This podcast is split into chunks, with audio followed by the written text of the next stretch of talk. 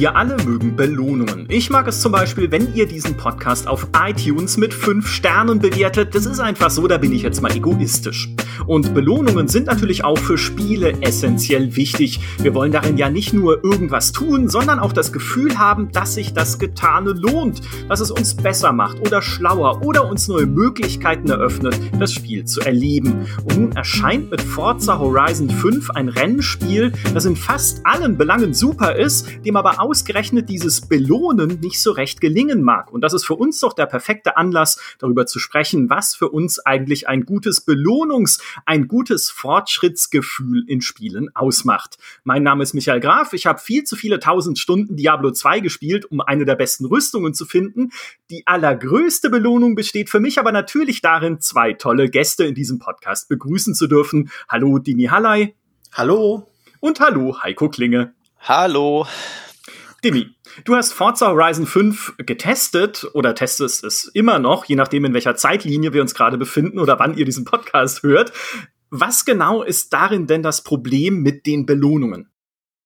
Also ganz grundsätzlich muss man sagen, dadurch, dass Forza Horizon einen so mit äh, Belohnungen zuballert, gibt es unterschiedliche Ebenen von Belohnungen. Und ganz tief drin, ganz tief unten hat Forza Horizon immer noch ein Belohnungssystem, das in allen Forzas funktioniert. Und es ist eins der ältesten Belohnungssysteme überhaupt in Rennspielen, nämlich der Wunsch, neue Autos freizuschalten. Also du hast immer noch, wenn du viel fährst, steigst du im Level auf, bekommst Währung und mit dieser Währung schaltest du neue Autos frei.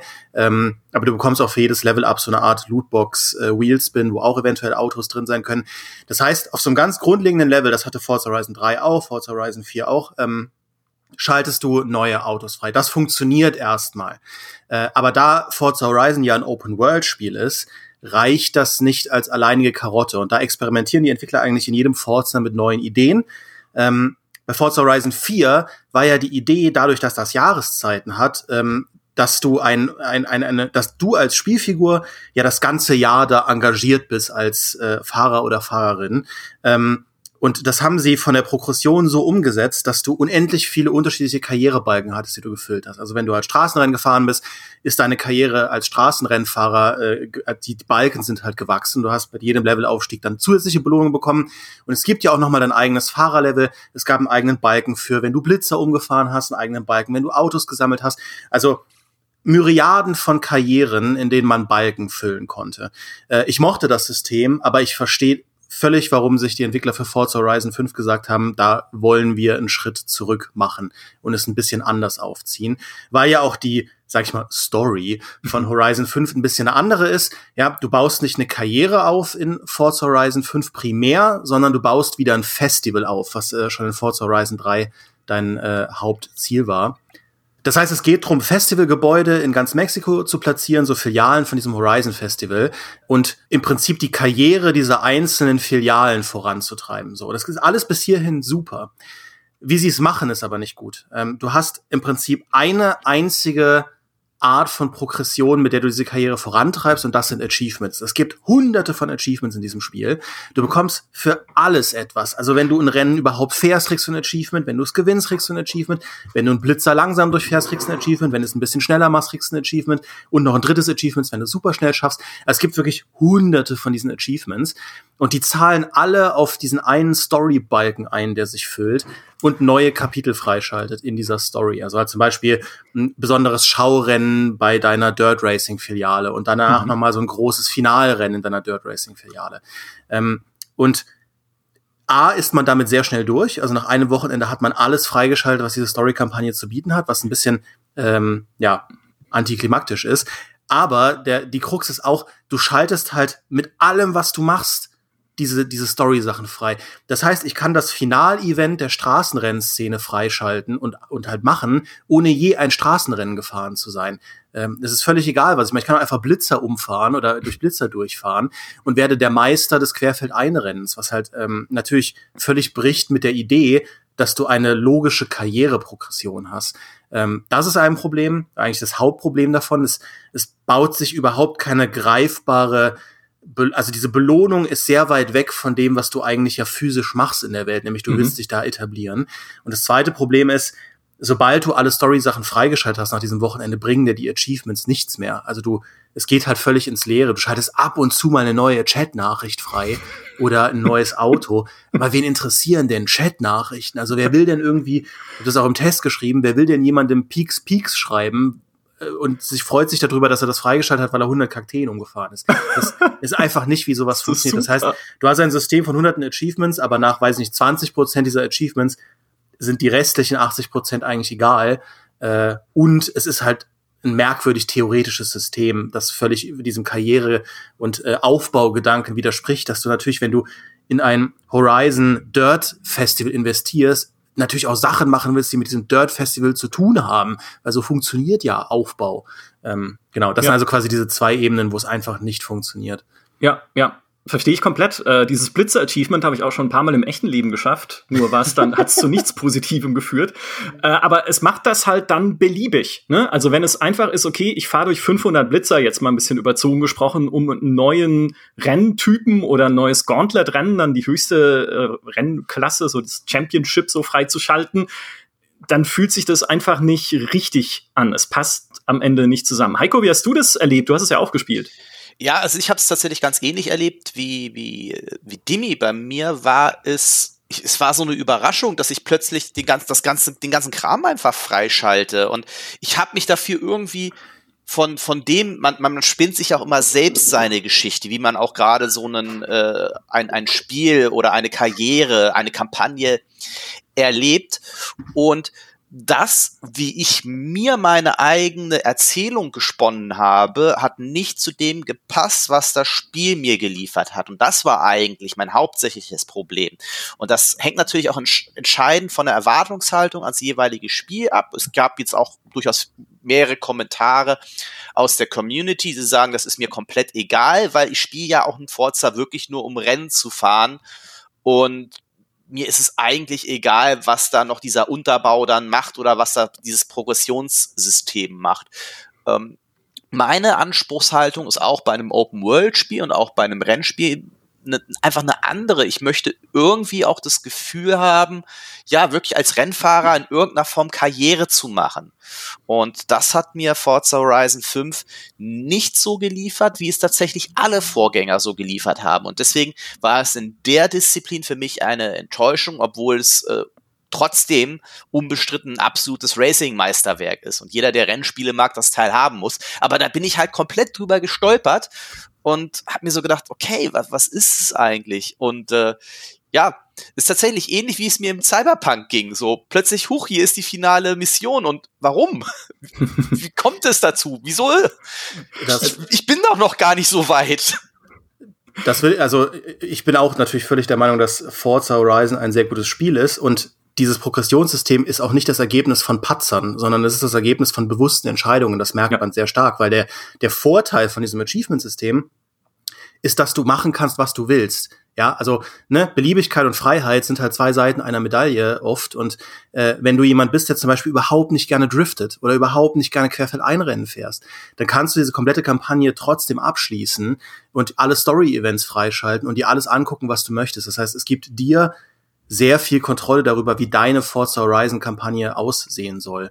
Und sie haben ja auch so ein bisschen ein philosophisches Problem, weil ich bin auch, ich bin total bei Heiko, ich liebe solche Karrieren, ja, wo du wirklich mit äh, kleiner Klasse anfängst, irgendwelchen C-Klasse Hutzelautos und dich dann hocharbeitest zu Hypercars, aber das ist ja generell philosophisch nicht das, was Forza will. Forza gibt dir direkt in der ersten Sekunde ein Hypercar in die Hand und sagt, ey, du kannst dir aussuchen, was du willst, hab so viel Spaß, wie es geht, bau dir dein eigenes Spiel zusammen go for it. Und das ist natürlich was, was sich sehr viel schwerer mit einem mit einem belohnenden Progressionssystem vereinbaren lässt, als äh, vielleicht, wenn du sofort dein Publikum extrem beschränkst und sagst, du bekommst am Anfang nur Popelautos und na klar, also dann schaltest du ja die coolen neuen Autos frei und das funkt, das ist halt so eine basale äh, Progressionsmechanik, die Forza aber so nicht will. Und ähm, deswegen experimentieren sie halt in jedem Teil so viel, was sie da machen können. Ich bin halt der Meinung, an dem Punkt haben sie bei Forza Horizon 4 einfach bessere Ideen gehabt. Äh, aber äh, das ist, glaube ich, wirklich Geschmackssache. Also man kann das neue System auch besser finden, weil es noch offener ist. Wobei ich tatsächlich finde, dass die Lösung von Forza 4 da viel logischer war. Denn äh, wenn ich keinen Bock auf Driften habe, dann musste ich das ja ebenso wenig spielen und habe halt auch keine Drift-Events freigeschaltet, sondern ich habe meine Karriere, Karriere als Street Racer gehabt oder als Drift, äh, äh, äh, als Offroad-Fahrer und das war wunderbar so. Ähm, jetzt gibt es ja in, in Forza Horizon 5 Events und Story-Sachen, die du freischaltest oder und die sind völlig losgelöst ähm, von dem, was du eigentlich tust. Du schaltest eine Storyline mit dem VW Käfer frei. Ich weiß gar nicht, ob es das im Offroad oder im, im also auf jeden Fall in halt in einem dieser Festivalbäume drin ist. Und das hat aber thematisch überhaupt nichts damit zu tun, weil du innerhalb dieser Story-Karriere ähm, sowohl driften kannst, als auch Street Racing, als auch mhm. Offroad fährst. Und das hat sich für mich einfach nicht passend angefühlt. Und das ist für mich tatsächlich das, das Problem gewesen, dass das Progressionssystem hat mir das mein eigenes Narrativ zerstört beim, beim Spielen. Und das war für mich das, was mich gestört hat. Ich hatte überhaupt kein Problem damit, wenn sie sagen, mach was du willst. Und je nachdem, was du machst, kommst du auch im Spiel voran, so wie es in Forza Horizon 4 war. Nämlich, hey, wenn du Bock auf Street Racing hast, mit jedem Street Racing Rennen schaltest du mehr Street Racing frei, bis hin zum großen Finalevent. Damit wäre ich völlig fein gewesen. Ja, ich glaube, dass das große Problem von Forza Horizon, dieser ganzen Serie und warum sie sowas machen, Demi hat es ja vorhin auch schon angeschnitten und da immer wieder experimentieren mit unterschiedlichen Systemen, ist einfach ihre eigentliche Stärke, nämlich die Open World. Weil das ist ja nicht ein lineares Rennspiel, in dem du auch Autos freischalten könntest. Habe ich damals in Need for Speed 3, sogar ich, ja, der solche Spiele normalerweise nicht anfasst, habe damals in Need for Speed 3 so dumme Driftrennen gespielt, um einfach bessere Autos freizuschalten und irgendwie dann den Lamborghini Diablo als Polizeiwagen und sowas. Mhm. Und das alleine rechtfertigt ja aber die Open World nicht. Wenn du eine Open World hast, musst du ja eigentlich dann auch sagen, okay, ich möchte in irgendeiner Form Interaktion mit dieser Welt fördern. Und wenn diese Interaktion aber nicht da ist oder auch nicht funktioniert, auch bei Cyberpunk 2077 haben sich ja da durchaus einige Leute darüber beschwert, dass es so kulissenhaft ist, dann fehlt deiner Open World irgendwo der Daseinszweck. Und dann experimentierst du natürlich als Entwickler und guckst, okay, wie kann ich denn Leute dafür belohnen, dass sie halt einfach quer durch die Wüste brettern? Oder halt mal mit 260 durch irgendwie, in Mexiko spielt es, glaube ich, jetzt Forza Horizon 5, durch so ein halt mexikanisches Dörfchen. Ja, dann steht da halt der Blitzer und gibt dir dann wieder irgendwie einen Punkt mehr in Richtung nächste Freischaltung oder sowas.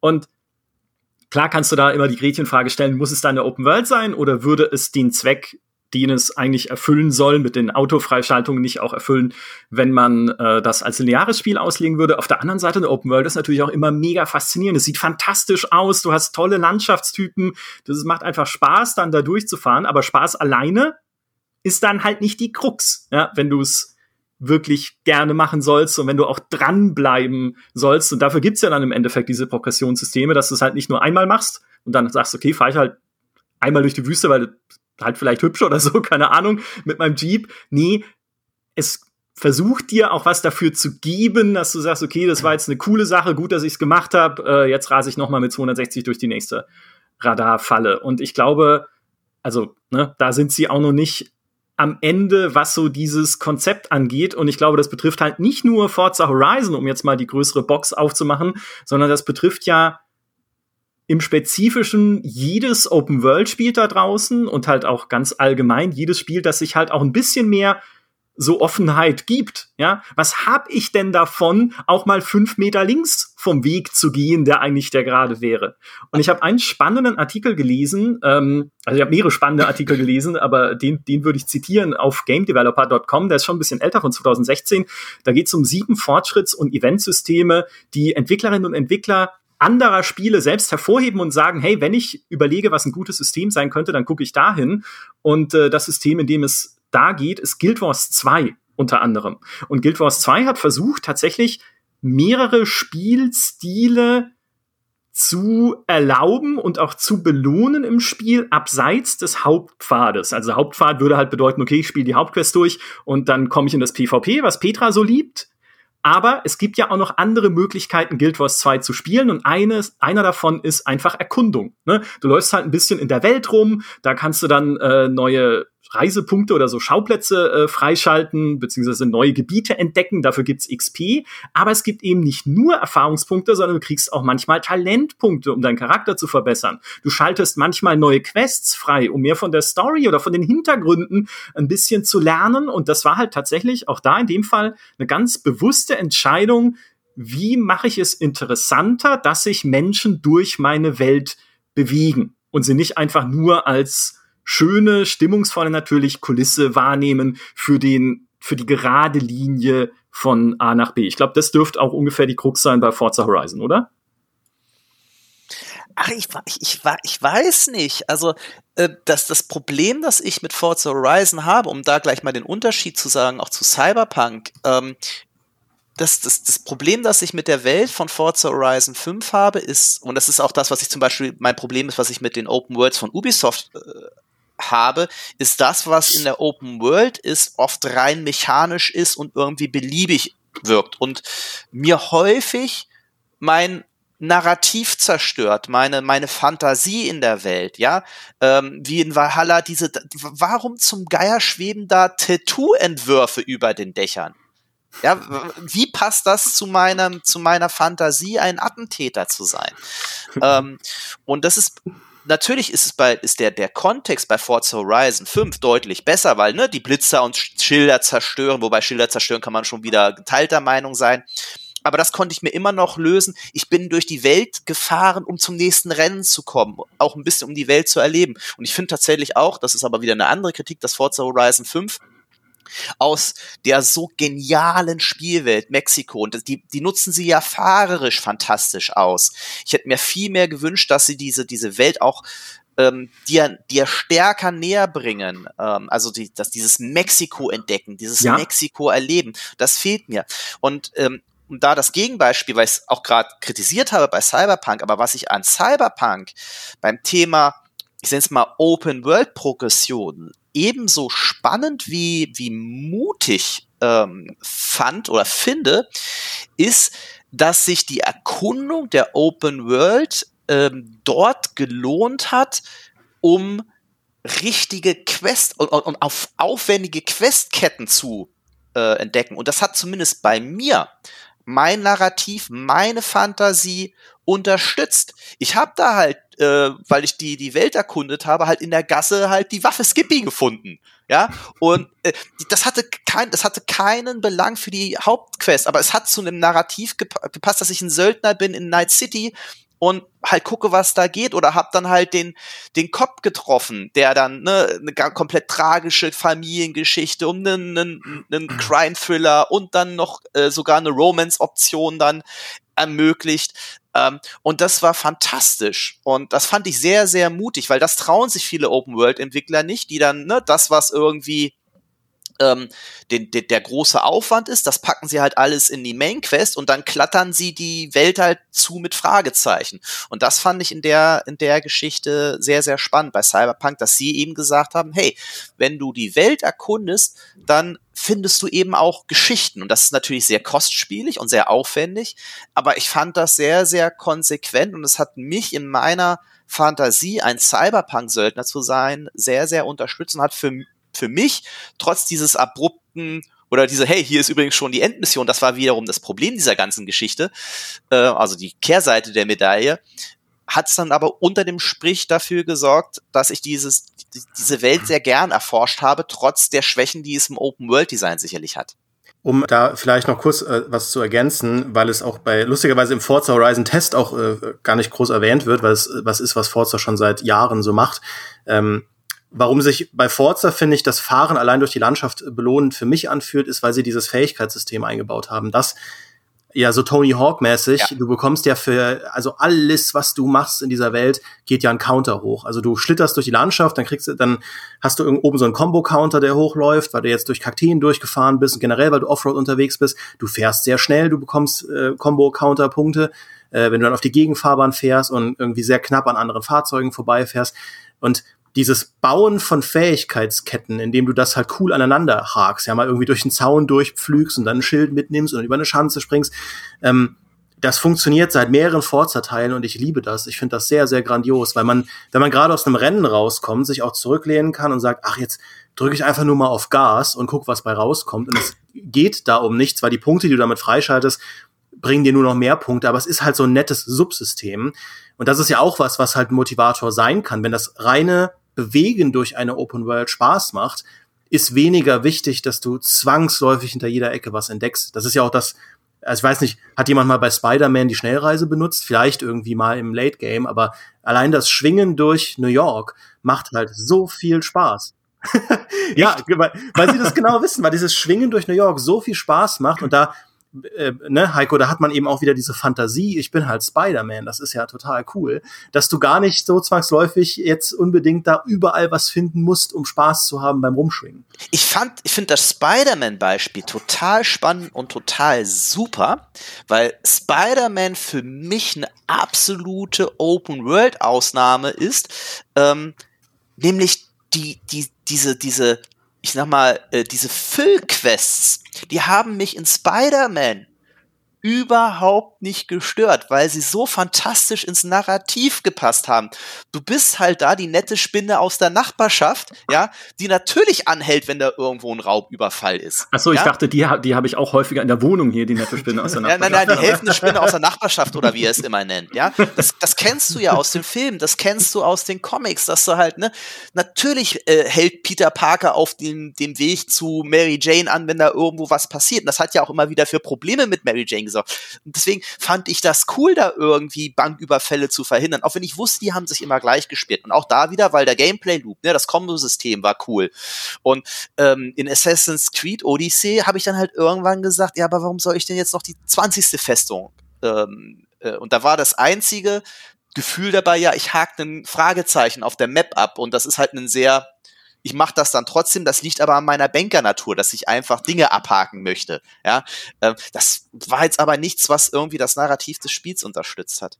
Ja, das ist, glaube ich, die Krux. Und du hast mir vorhin auch gar nicht widersprochen, äh, obwohl du es wolltest, beim Thema oh. Guild Wars, weil die ja genau damit belohnen. Also es sind ja dann, wenn ich es richtig verstehe, ich bin jetzt nicht der Guild Wars-Experte, aber da du Quests freischaltest, kannst du ja dein Wissen über die Spielwelt vertiefen. Und das ist ja genau diese narrative Einbindung, die enorm wichtig ist und die wir schon öfter besprochen hatten, gerade wenn es um Open World geht, die so eine Welt am Ende stimmig wirken lässt. Ja, es schweben halt nicht die Tattoo-Blaupausen über der Kirche, sondern alles ja, im Idealfall alles, ne, das ist das Gothic-Prinzip, alles, was dir in irgendeiner Weise im Spiel begegnet, ist logisch in diese Welt eingebunden und auch logisch benutzbar oder so. Und ähm, ja, also das, das finde ich ist so der, der eine Teil der Medaille, was, was enorm wichtig ist, wenn man über so Progressionssysteme nachdenkt. Der andere Teil ist, womit belohne ich eigentlich? Und auch da habe ich einen Artikel gelesen, tut mir leid, das ist jetzt ein bisschen vor diese Stunde, danach müsst ihr dann wieder drüber diskutieren, was ich für einen Quatsch erzählt habe. Da gibt es einen schönen Artikel auf gamewisdom.com, äh, wo es darum geht, äh, dass äh, Progression Models, also so Fortschrittsmodelle in Spielen, besser zu verstehen und da werden drei Arten von Fortschritt im Spiel erstmal so exemplarisch aufgezählt. Das erste ist Player Progression, also dass man, ich nenne es auch Dimi-Progression, weil du für mich das, das, das Leuchtturmbeispiel dafür bist. Es ist einfach, dass man selbst besser wird im Spiel, es besser lernt und die Systeme besser versteht. Das ist so die ganz klassische Mechanik beispielsweise von einem Sekiro. Ja, ich werde immer besser in der Beherrschung eines Kampfsystems. Ich werde immer besser darin, die Spielsysteme, die es mir anbietet, zu nutzen, um meine Gegner besiegen zu können. Das ist so das Erste. Das Zweite ist äh, Character oder Abstracted Progression nennt man das. Das ist einfach, wenn, man, wenn mein Avatar im Spiel besser wird. Also mein Diablo hält, beispielsweise. Ne? Ich finde neue Ausrüstung, das Schwert hat höheres DPS, mein Avatar wird besser, ich selber muss aber da nicht mehr Skill haben. Wenn ich mit dem Schwert auf was schlage, passiert einfach so von sich aus mehr Schaden. Oder wenn ich einen neuen Zauber lerne, wenn ich im Level aufsteige oder sowas. Das dritte ist Game Progression. Und Game Progression ist super simpel. Du schreitest einfach im Spiel fort. Ja, du kommst in den nächsten Level bis zum Endboss und dann hast es halt geschafft. Und ich dachte mir so, das waren diese drei Modelle, die dieser Artikel vorgestellt hat, das reicht mir nicht weil ich so dachte, ich hatte vorher schon überlegt, was könnten denn so Progressionsmodelle sein und was könnten eigentlich dann gute Belohnungen sein. Und für mich gibt's noch drei weitere, die ich jetzt einfach mal gedanklich ergänzt habe, nämlich etwas, das ich individuelle Progression nennen würde. Und das bedeutet, mehr Möglichkeiten für mich selbst freizuschalten. Das kann entweder spielerische Werkzeuge bedeuten, ne, so Metroidvania, dann habe ich halt den Greifhaken und kann irgendwie äh, cooler klettern oder so. Es kann aber natürlich auch Kosmetik bedeuten. Ja, also äh, zum Beispiel jedes Free-to-Play-Spiel da draußen von Fortnite bis sonst was. Also, dass ich jetzt halt irgendwie den grünen Iro haben kann und Bananenkostüm, um mich da selber besser im Spiel ausdrücken zu können. Durch das, was ich tue und dadurch, wie ich aussehe. Dies, das zweite Modell, was ich überlegt habe, ist äh, Verständnisprogression. Das äh, greift ein bisschen in das, was Guild Wars macht, ähm, aber auch in das, was ein Dark Souls macht, nämlich einfach die Handlung und das Universum besser verstehen zu können. Das ist für mich eine ganz große Belohnung, wenn ich auch gerade in Dark Souls, das ich ja natürlich absolut verachte, weil ich keine Frusttoleranz habe, aber mir einfach Zusammenhänge dieses Universums erschließen zu können, indem ich mir sie aus Itembeschreibungen, aus den Umgebungen selbst, aus dem, was ich irgendwie an Fetzen halt mitkriege, selbst zusammenreime und zusammenpuzzle. Das ist so das zweite. Und das dritte würde ich, das äh, trifft mich halt äh, mitten ins Gesicht sozusagen, weil das äh, was ist, wo ich mich immer wieder finde, ist kreative Progression. Und das bedeutet für mich einfach, dass das Spiel mir eine immer schönere oder eine bessere Leinwand gibt, um darin kreativ irgendwas zu machen, mich auszutoben. Minecraft ist ein gutes Beispiel. Ne? Ich kann halt immer coolere Gebäude bauen mit den Bausteinen, die ich dann entdecke. Irgendwann komme ich bis runter zum Obsidian oder was auch immer es in Minecraft heute gibt, habe es lange nicht gespielt und kann damit halt noch tollere Sachen bauen. Aber es ist auch sowas wie ein City Skylines, wo ich halt eine immer schönere und größere Stadt bauen kann mit den Bauteilen, die es mir gibt, mit der Karte, die weiter wächst, indem ich neue Gebiete freischalte und so weiter und so fort. Also dann einfach diese Betonung auf das Kreative, auf dieses ne, Selbstschaffende. Und das waren so die drei Modelle, die ich gedanklich noch ergänzt habe. Und ich glaube, es ist einfach abhängig davon natürlich, welche Art Spiel ich mache, was genau ich davon wähle. Und dann ist es auch noch mal wieder eine persönliche Geschmacksfrage, was eigentlich die Leute da draußen irgendwie äh, cool finden. Aber es heißt halt, und äh, das hatten wir im Vorgespräch schon ein bisschen, es heißt halt, der sich füllende Balken oder das, ne, wir hatten, glaube ich, schon mal auch einen Podcast zum Thema Rollenspielsysteme machen alles besser. Das stimmt auch irgendwie, aber der sich füllende Balken ist vielleicht nicht immer die Ideallösung für mein Spiel. Also nicht immer gut zu sagen, bei allem, was du machst, ne, New World macht das ja auch. Wenn du kämpfst, füllt sich dann dein Waffenbalken, wenn du einen Baum fällst, füllt sich dein Baumfellbalken, wenn du irgendwie was craftest, füllt sich dein Craftingbalken und so weiter. Das ist cool, es kann cool sein, aber es ist vielleicht nicht die Ideallösung für jede Art Spiel. So, würde ich sagen. Oder nicht? Da muss ich aber kurz reingrätschen. Hast du denn wenigstens einen coolen Namen für dein Modell? Weil das habe ich gelernt. Man braucht sofort einen coolen Namen für sein Modell. Irgendwie eine Abkürzung oder so. Oder ja. so ein Sechs-Schritte-Modell oder irgendwie sowas. Das, das, das ultimative, Michas ultimatives Progressionsmodell für alle, die es nicht so genau wissen, aber manchmal drüber nachdenken. Was, was ist die Abkürzung davon? Ist wahrscheinlich Maddel oder so. Ja, Muppel. Muppel. Das Muppelmodell, ja, können wir das bitte? Michaels ultimatives, ultimative Progressionsliste. So. Muppel. Muppel. Sehr gut. Ich möchte, dass wir das etablieren. Was ist denn, das wird, eine neue Gamestar-Wertungskategorie. Wie viele Sterne gibt es bei Muppel? Ja, die Muppelskala. ja, der Podcast ist kaputt. Wir, wir, schalten kurz, wir schalten kurz zurück zur Sendeanstalt. Also, um, ich, ich, ich, mir ist das ja, ich bin da ganz ehrlich, mir ist das ja alles zu theoretisch. Weil für mich ähm, sind dann Spiele am besten, wenn sie auch diese Systeme, also sich dieser Systeme durchaus bewusst sind, mir sie aber nicht ins Gesicht hauen, sondern sie ähm, A kombinieren und B schlüssig in, ins Narrativ und ins Universum und die Erzählung einbetten. Ähm, ich ich nenne da mal zwei Beispiele und dann kommen wir vielleicht noch zum, zum, zum, zu meinem Paradebeispiel, dem, meinem aktuellen Progressions-Weltmeister, äh, den, den Best of Muppel quasi. Das eine ist, das ist eins meiner Lieblingsspiele ever. Ähm, das ist Ember Moon. Das ist ein ähm, Rollenspiel aus Deutschland von Talion damals, das ich auf dem Amiga gespielt habe. Das hatte ähm, 3D-Dungeons schon, also flüssige 3D-Dungeons und eine 2D-Oberwelt. Ich habe das deshalb so gut in Erinnerung, auch aus Progressionsgründen, weil das so dermaßen clever war und seine Open World in Open World Häppchen unterteilt hat. Mein Open World Problem ist häufig, dass ich mich einfach so leicht vom Kram ablenken lasse, dass ich mich mit Zeug beschäftige, dass, die, äh, dass das Narrativ stört und dann meine Immersion auch äh, zerdeppert. Mhm. Und im Ember Moon war es zum Beispiel so, dass du auf der, du bist auf einer Insel aufgewacht und auf dieser Insel konntest du dich frei bewegen. Und das hat sich toll angefühlt. Es war aber nur eine kleine Insel. Und letzten Endes war das Ding aber, dass dein, ich glaube, dein Großvater war es, im, im, im Sterben oder schwer krank war und du musstest eine Medizin für den quasi äh, besorgen. Und dazu musstest du aber von der Insel runter. Und dazu musstest du quasi einen Floß bauen. Und mit diesem Floß hattest du dann eine Möglichkeit, dir mehr von der Welt zu erschließen. Das hat so super zusammengepasst, dass das ähm, einfach prima war. Und ein anderes Beispiel, was ich gerade mit, mit, mit großer Freude äh, spiele, und das ist tatsächlich ein ganz klassisches Story-Progressionsmodell, äh, ist halt das Guardians of the Galaxy-Spiel gerade.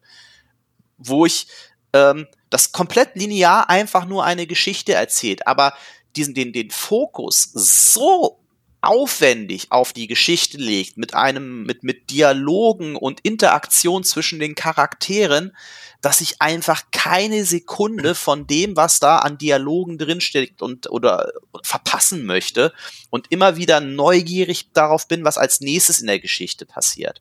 Ähm, es gibt zwar dann gleichzeitig auch äh, irgendwie Skills, die man freischalten kann, aber die sind mir gerade egal. Und die passen aber auch eigentlich ganz gut. Selbst die, die, die Freischaltungen, die man dann hat. Man schaltet zum Beispiel unterschiedliche Systeme für die Waffe frei. Auch das wird in die Geschichte komplett eingebettet ähm, an passenden Stellen. Die sind ein bisschen aufgesetzt, aber es funktioniert für mich, weil das ganze Spiel sich natürlich auch nicht allzu sehr ernst nimmt. Und das macht es dann ganz fantastisch. Aber ist doch auch äh, verrückt, oder? Wie, also die reine Story Progression ist ja eigentlich so ein simples Progressionsmodell, dass du wissen willst, wie es weitergeht.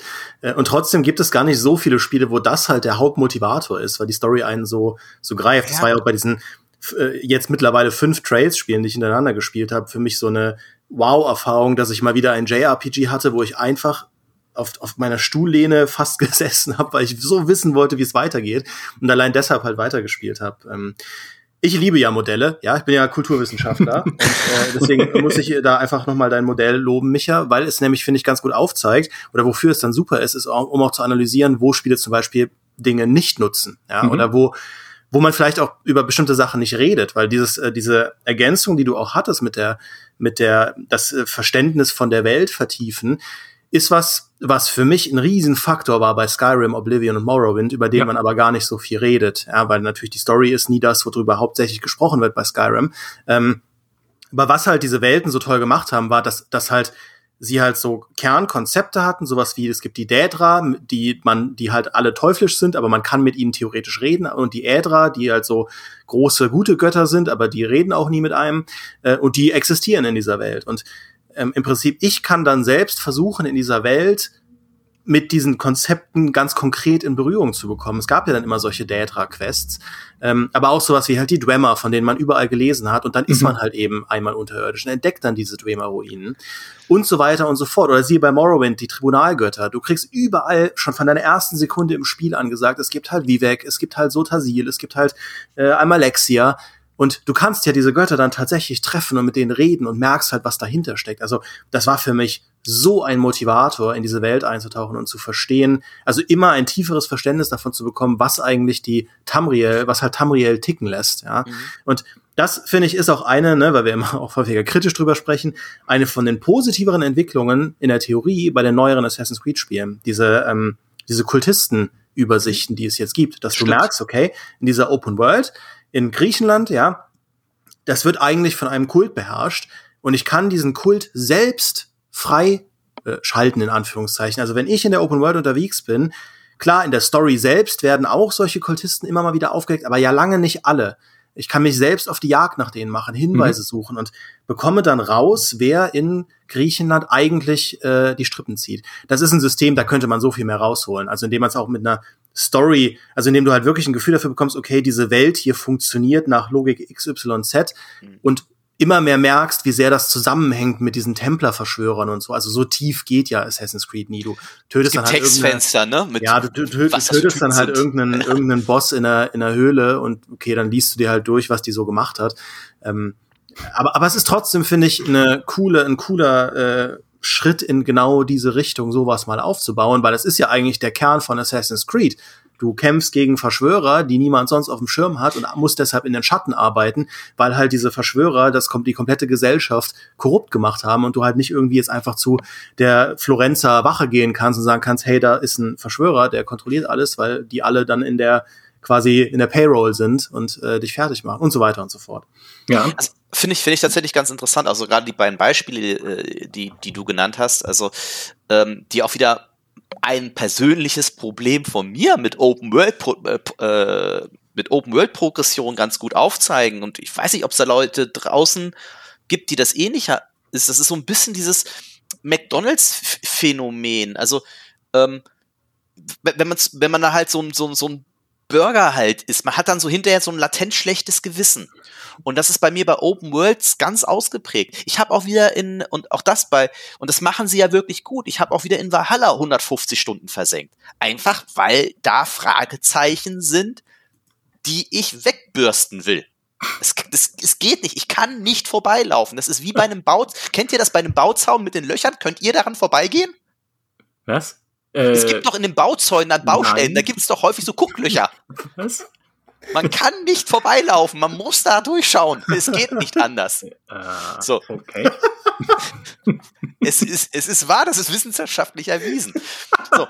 Das sorgt aber, also diese, diese Neugierde, diese, was verbirgt sich dahinter, ne? Dieses Adventskalender, Überraschungsei-Dingen. Und ich weiß, dass es Dulli ist, aber ich habe die Hoffnung, dass vielleicht dieses Mal was Cooles hinter dem Fragezeichen ist. Ja, ich weiß es ja vorher nicht. Ähm, und ich renne auch noch zum hundertsten Ding, um, um dann nur zu äh, sehen, dass da wieder ein Tattoo ist. Und dann muss ich es aber auch haben, obwohl ich es nie einsetze. Ja? ja. Einfach dieses, dieses Completionist-Phänomen. Und das sorgt tatsächlich bei mir, und deswegen habe ich ein Problem mit den Elders oder mit den Bethesda-Spielen. Egal, ob es jetzt ein Fallout ist oder ein Elder Scrolls, weil ich habe in Skyrim in einem Run sämtliche Storylines durchgespielt. Ja, ich war ein äh, diebischer Vampirritter, der äh, also ich habe halt alles gemacht und das hat sich dann natürlich für mich war der Antrieb, ich will alles gesehen haben in einem Run. Das war aber fürs Rollenspielgefühl natürlich total nachteilig. Ähm, und hat mir dann, also ich habe mir dann selbst so ein bisschen meinen Spielspaß oder mein Narrativ dadurch zerstört, dass ich gesagt habe, ja, ich, ich muss ja, das, da, ich weiß ja, da ist noch eine Questlinie hinter und die will ich jetzt auch noch mitmachen. Und dadurch war ich halt alles und irgendwie dann auch wieder nix, ne? Das hat mich, hat dann wieder nicht so gut zusammengepasst. Und ähm, das ist natürlich auch eine Herausforderung. Und deswegen bin ich so ein großer Freund von, von Open Worlds, die mich in ihrer Struktur auch so ein bisschen einschränken. Also sie so ein bisschen auch dieses Metroidvania-System in ihre Open World dann auch integrieren und mich so ein bisschen führen oder mich auch mal zu Entscheidungen zwingen. Ja. ja ich glaube, der, der, also eine spannende Frage ist halt, welches von diesen Modellsystemen oder Progressionssystemen in deinem Modell, Micha, ist denn wie leicht umzusetzen? Und ich glaube, die, diese, also viele Open-World-Spiele arbeiten halt mit wirklich dem simplen psychologischen Reiz, ja. den halt sich füllende Balken einfach haben. Ja, Und das exakt. funktioniert ja. Ich habe ja, ich weiß nicht, ich habe mal irgendwie vor Jahren mal, im, also da war ich glaube ich noch Praktikant oder so oder Trainee, ähm, mal mich so ein bisschen in diese Welt von diesen Cookie-Clickern und so weiter reingefuchst. Ja, und da gibt es ja eine Million von Varianten. Cookie-Clicker interessieren mich nicht, weil das, also Cookie-Clicker selbst, weil es halt irgendwie, das Szenario ist irgendwie doof. Aber es gab es auch als Farming-Spiel, wo du einfach am Anfang so ähnlich Harvest Moon-mäßig einfach ein Feld bestellst und das dann nach und nach automatisieren kannst, bis du halt so mehrere, ähm, ja, selbst durchlaufende äh, Prozesse hast, die immer wieder Balken füllen und so. Und es hat, hat sofort funktioniert, obwohl es halt nur wirklich ein super billiges äh, Klickspiel, Flash-Spiel war im Browser.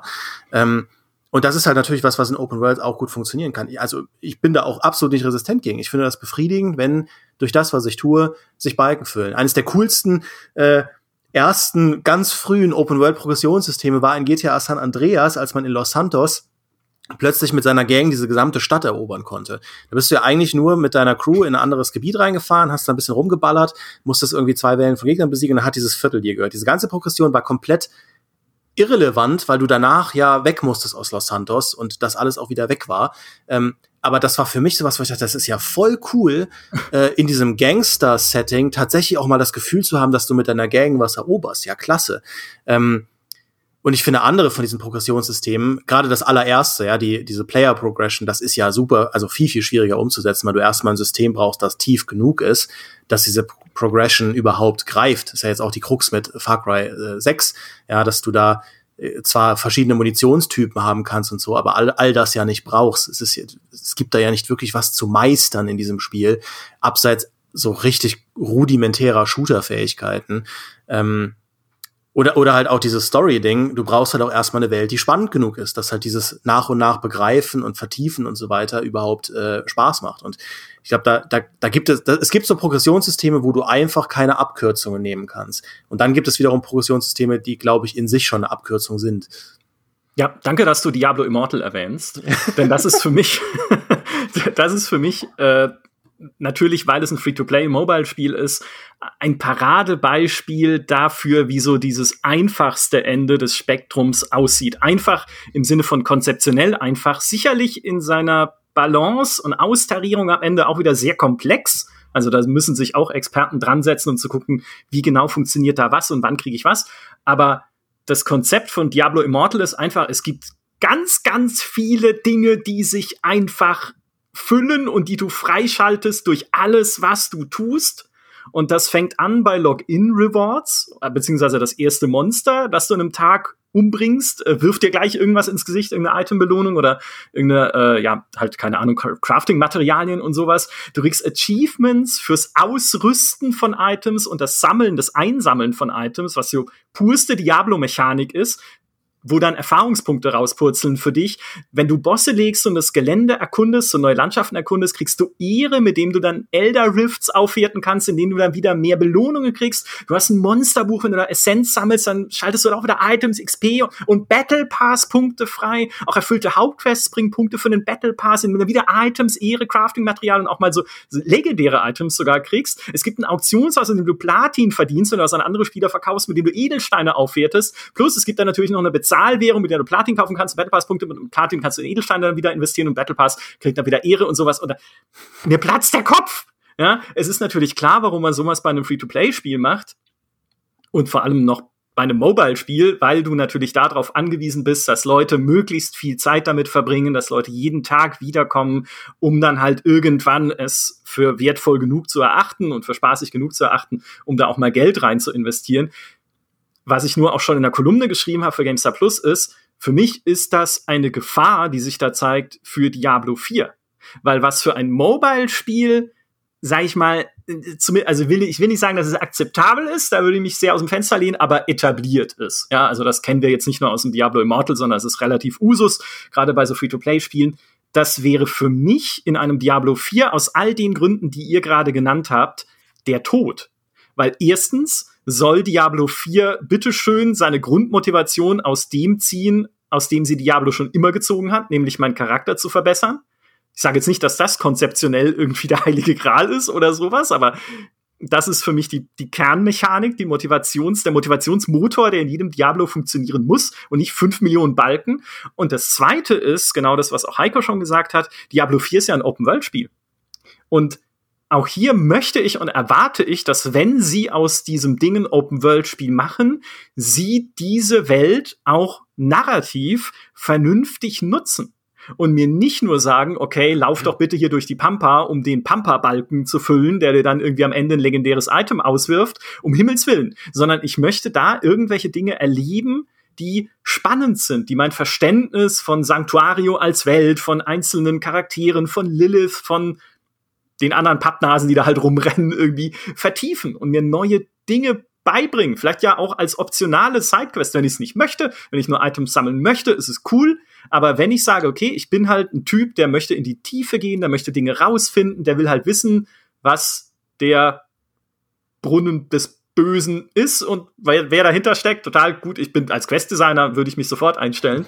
Aber das so einfach dieses bisschen halt in die Story einbetten, die Story erweitern für diejenigen, die halt vom Pfad abweichen und nicht nur diese Welt zu einem Spielplatz machen, der dir einfach noch mehr Balken, Monsterbücher und äh, Battle Pass Punkte bringt. Ja, aber das kennt man ja schon, also nicht, dass ich Kinder hätte, aber man kennt es ja so ein bisschen aus der Kindererziehung, ja. Je häufiger du belohnst, desto ähm, ja, irrelevanter werden die Belohnungen auch und ja. desto weniger Bedeutung bekommen sie. Und das ist ja zum Beispiel mein Problem mit äh, Forza Horizon 5 wieder. Ah, ich dachte mit deiner Katze. Nein, äh, ach, ich habe die bravste Katze der Welt, die ist fast langweilig. Keine Ahnung, von wem okay. sie das hat. Ähm, nein, also sie, sie, äh, wenn, wenn du halt zugeschüttet wirst mit Kram, dann ist der Kram halt irgendwann egal. Und dann ist, wird das interessant, was du nicht bekommst. Und ähm, das ist halt was, ja, die, die Dosis macht halt das Gift. Und das sieht man bei vielen Progressionssystemen, äh, die dann zumindest bei mir nicht verfangen. Weil ich einfach dann, mich nervt's dann. Also mich, äh, ich finde, Forza macht es grundsätzlich fantastisch. Da ist aber die Progression eher in dem, wie ich fahre, das ist so nebenbei, was ja Demi erwähnt hat, ne, mit den Kombos, mit dem du machst cooles Zeug und es fühlt sich gut und es ist richtig an. Und das ist vielleicht ein Punkt, den, über den wir noch relativ wenig gesprochen haben, weil wir sind bis jetzt relativ stark in den Systemen drin. Aber ich glaube, dass auch ein ganz, ganz entscheidender Punkt ist, dieses Gefühl, ein, in einem Spiel besser zu werden. Du hattest das, glaube ich, bei den Systemen war das mit das, das, das glaube ich, das erste, was du genannt hattest. Ja. Ähm, dieses, ähm, ja, ich spiele etwas und ich da auch gar nicht mal so unbedingt die Souls-Sachen nennen, aber dieses, dieses, dieses gute Gefühl, ein, ein Spiel besser zu verstehen, besser zu begreifen, Dinge, die anfangs noch unmöglich scheinen äh, oder schienen, plötzlich problemlos bewältigen zu können. Ähm, und das kann tatsächlich auch manchmal mit ja durchaus auch wieder mit dem zweiten System zusammenhängen, ne? das, das klassische äh, Gothic-Prinzip erst aufs Maul bekommen und später selbst aufs Maul geben. Auch das ist ja etwas, was super motivierend ist. Pass auf, mein Paradebeispiel dafür ist der Football Manager.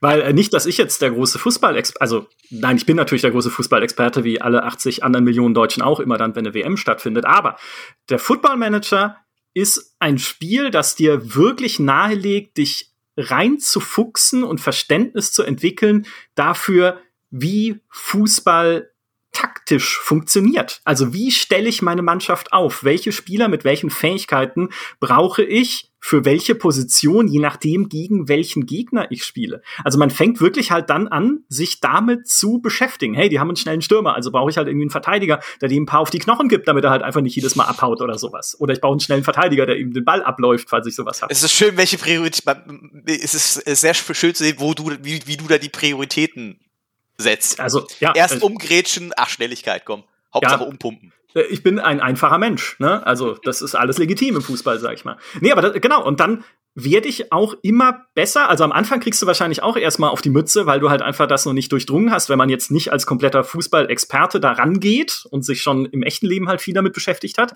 Aber je länger man es spielt und je mehr man halt auch dann die eigenen Spieler im Team kennenlernt oder rausschmeißt und durch neue ersetzt, die besser sind, desto besser fühlst du dich halt und desto besser kannst du dann auch mit den Gegnern klarkommen. Und das spricht halt, genau wie Stimmy vorhin gesagt hat, für diese Systemtiefe, die so ein Spiel dann eben auch braucht. Ja, es wird halt nicht funktionieren, wenn jeder Spieler nur einen allgemeinen Stärkewert hat und ein Level 49 Spieler ist dann halt immer besser als ein Level 47 Spieler, sondern da muss dann halt richtig Vielfalt, richtig Details drinstecken, ganz viele einzelne Werte, die jeder Spieler hat, ganz exakte Recherche und natürlich ein ganz ausgefeiltes System, wie sich all das auswirkt und dass es sich dann auch im Idealfall auswirkt. Aber das kann halt nicht jeder. Und das ist ja auch genau das Problem, was wir vor kurzem schon im Plus-Podcast angesprochen hatten, dem jetzt auch schon gesagt, was Ubisoft gerade hat in Spielen wie Far Cry. Sie schaffen es momentan nicht, diese Systemtiefe herzustellen. Es ist alles sehr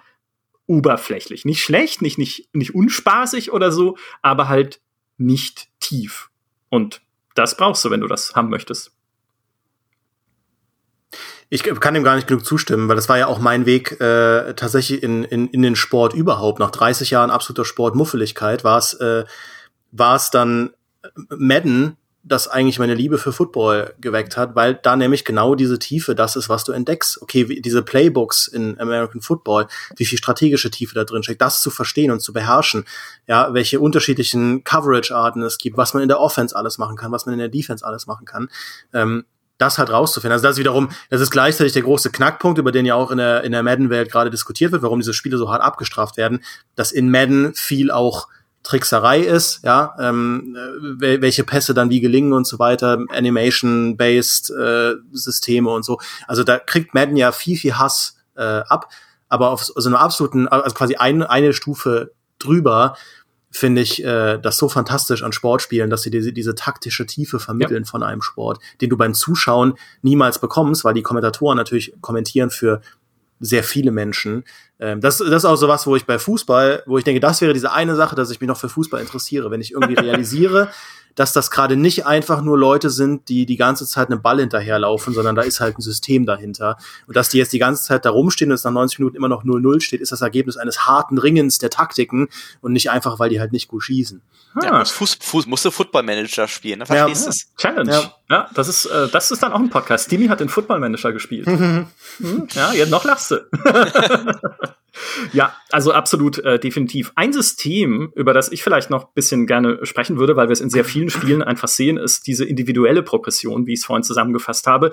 Einerseits durch Kosmetik, ja, auch ich habe jetzt mal GTA Online gespielt, finde es gar nicht mal, also mich persönlich spricht das nicht so viel an, aber ich fand es toll, mir da einen neuen Anzug zu kaufen, in dem ich dann halt hier wie äh, Richie Rich durch äh, Los Santos laufen kann und fahren kann beim Sportwagen. Also einerseits durch Kosmetik, aber der andere äh, Aspekt dieser individuellen Progression ist ja einer, den wir in Call of Duty sehen, den wir in Battlefield sehen, den wir in ganz vielen Shootern da draußen sehen, nämlich neue Bauteile für mein Waffenloadout freizuschalten und auch für die Waffen selbst.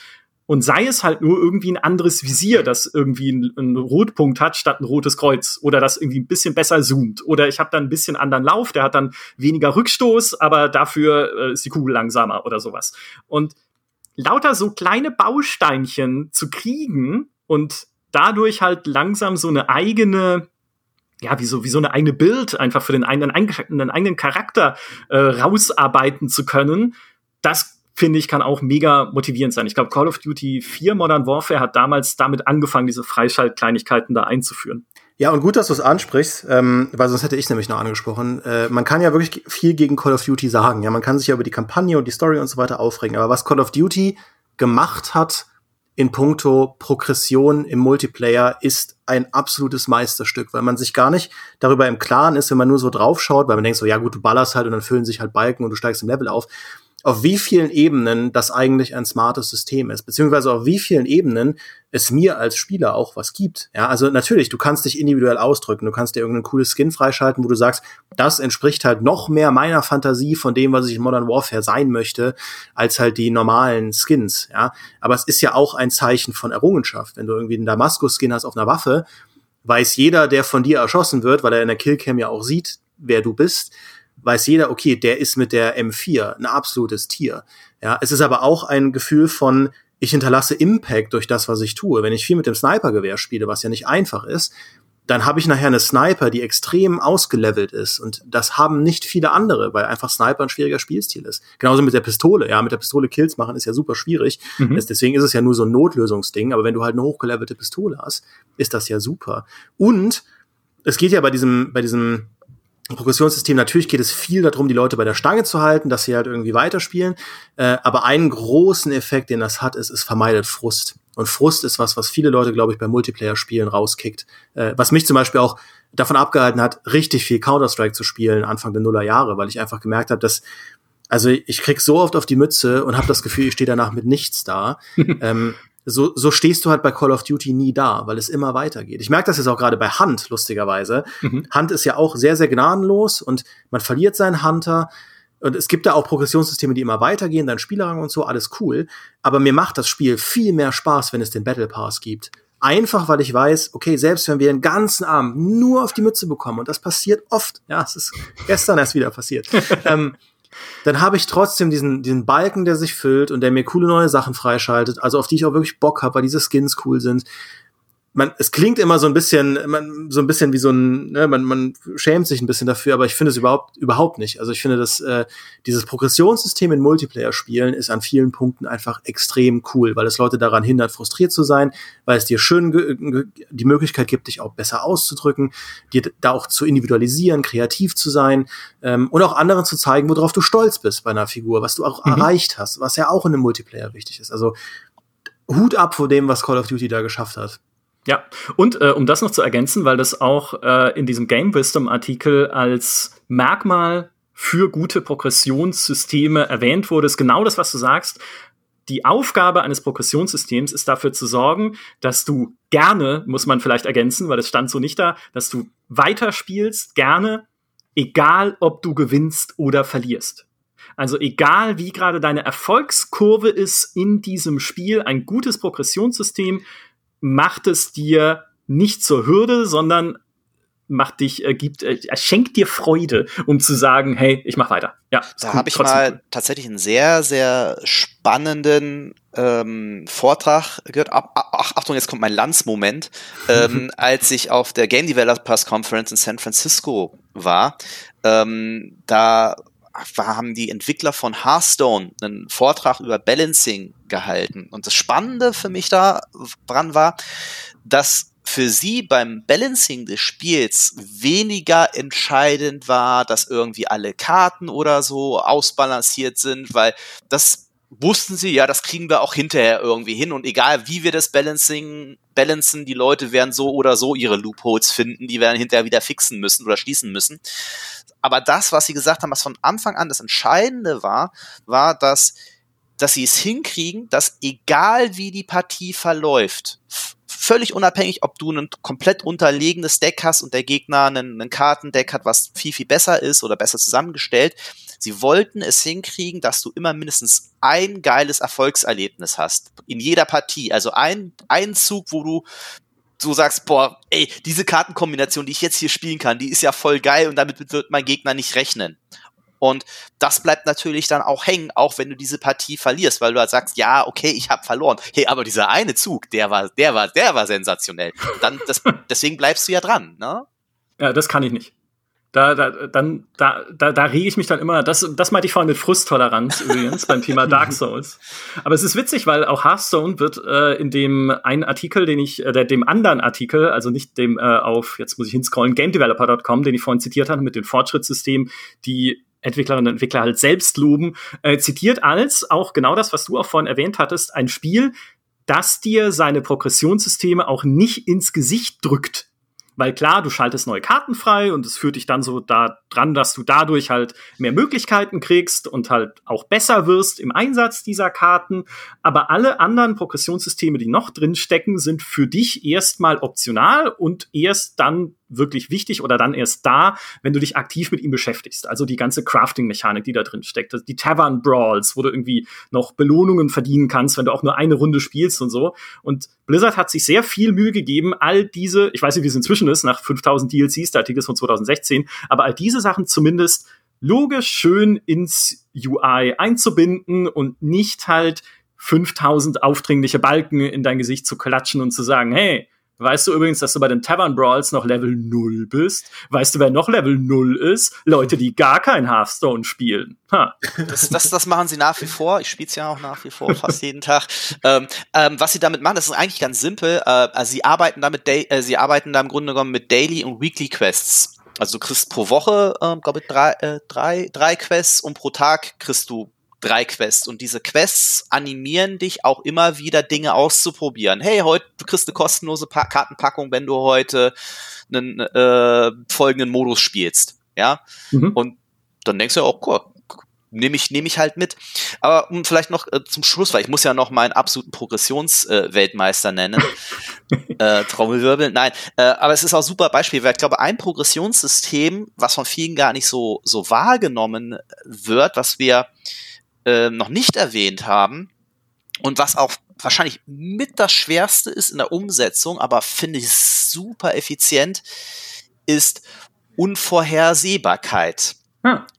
Ähm, und ein Stück weit auch, dass Dinge passieren, mit denen du überhaupt nicht rechnest und dann sagst, boah, wie geil war das denn gerade? Und um da meinen Progressions- und den Bogen zu spannen zu meinem aktuellen Progressionsweltmeister, das ist Returnal.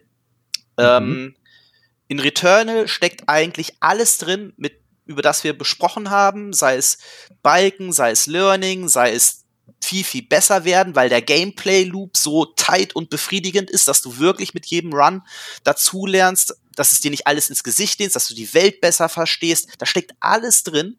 Ähm, und du schaltest auch dauerhafte Dinge frei. Es macht trotzdem immer wieder Spaß, selbst wenn du auf die Klappe fliegst. Aber eine Sache war so bezeichnend und so spannend, weil sie mir jetzt gerade im Urlaub passiert ist. Ich habe das, glaube ich, zwei, drei Monate nicht mehr angefasst und ich bin vorher immer am Boss des vierten Bioms quasi. Also das Spiel hat sechs Biome, durch die man sich so durchkämpft. Und ich bin ein paar Mal am vierten Boss gescheitert und dann habe ich das Ding nicht mehr angefasst. So. Und es war so, dass jetzt ein neues Update kam, man dann auch in einem Run jetzt mittlerweile speichern kann, was ja sinnvoll ist. Und dann habe ich gesagt, eigentlich spielst du mal einen Run. Äh, und im vierten Biom ist es auch so, man kann bestimmte Dinge machen und dann einfach mehr oder weniger direkt zum Boss durchrennen. Und davor habe ich es immer so gemacht, naja, ich muss erst meinen Charakter hochleveln, eine geile Waffe finden, irgendwie mein Healthbar irgendwie äh, maximizen, damit ich bei dem Boss eine Chance habe. Und ich war aber in so einer chilligen Laune und habe mir gedacht, ach komm, scheiß an, du willst nur mal kurz reinschauen, renn einfach mal durch zum Boss, um dir den neuen, das neue Update anzuschauen. Und was ist passiert? Ich war an diesem Abend so entspannt beim Spielen, so in einer, in so einem, keine Ahnung, ich habe irgendwie das Muster, das Schussmuster des Bosses irgendwie tausendmal besser lesen können als die Male davor.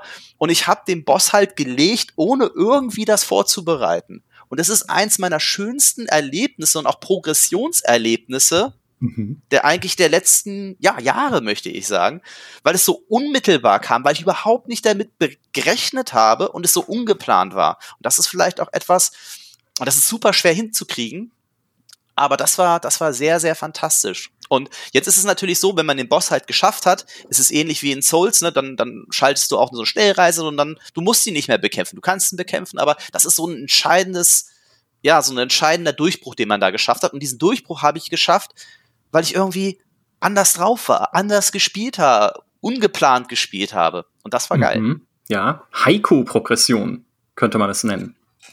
Die, oder die chaotische Progression. Ja. Random ist, Progression. Müssen wir nur noch gucken, wie es in Muppel passt.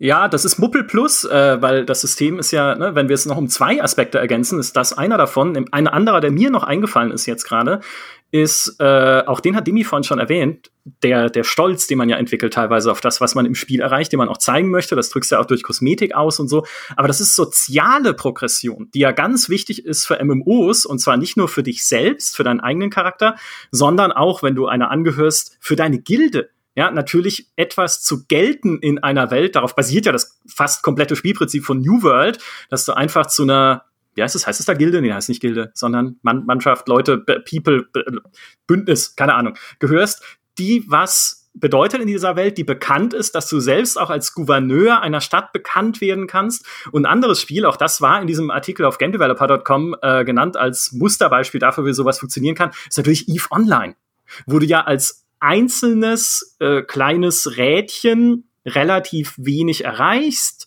Es ist fast schon wie das echte Leben. Ja, du kommst dann rein, du musst dir einen Job suchen, dann musst du besser werden in den Sachen, die dieser Job erfordert, ob es jetzt Handel ist oder Bergbau oder irgendwie Leute überfallen, die gerade vom Bergbau kommen oder so und dadurch Geld sammeln und dann halt langsam mächtiger werden. Aber ganz wichtig ist der andere Aspekt, dass du dich einer Corporation anschließt, also so einem Spielerbündnis, das dann insgesamt immer mächtiger wird, wo alle in eine gemeinsame Kasse einzahlen, bis hin zu eigenen Raumstationen, riesigen Flotten, die sich dann in News gegenseitig bekämpfen, die auf GameStar.de mit Zahlen um sich werfen in Realwährung, die jenseits aller Vorstellungen sind, von Werten, die da vernichtet werden, einfach in den Schlachten. Und das finde ich, kann gerade, wenn wir in so Online-Spielen denken, auch noch ein ganz wichtiger Aspekt sein